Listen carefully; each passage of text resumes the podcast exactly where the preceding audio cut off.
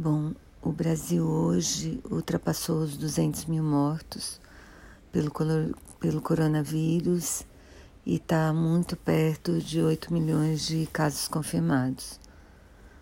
O que é uma tristeza, né? Se pensar que essas 200 mil pessoas tinham família, amigos e a falta delas está sendo sentida e elas teriam vidas que não conseguiram viver, né?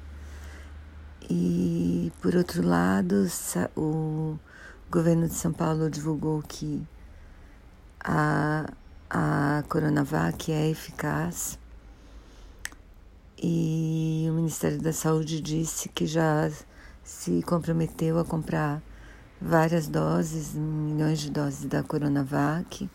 Ele também quer, o governo também quer garantir milhões de doses da vacina de Oxford.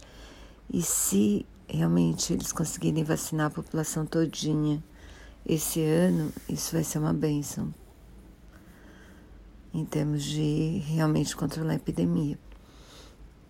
Por outro lado, eu ainda acho que boa parte desse monte de casos e, e mortes é, como eu falei, culpa do governo estadual, dos governos estaduais e das prefeituras que não estão fiscalizando as medidas de distanciamento. Então, ainda fico bem chateada com isso. Triste com as mortes e um pouco aliviada, porque parece que finalmente esse mês a vacina chega ao Brasil, se Deus quiser.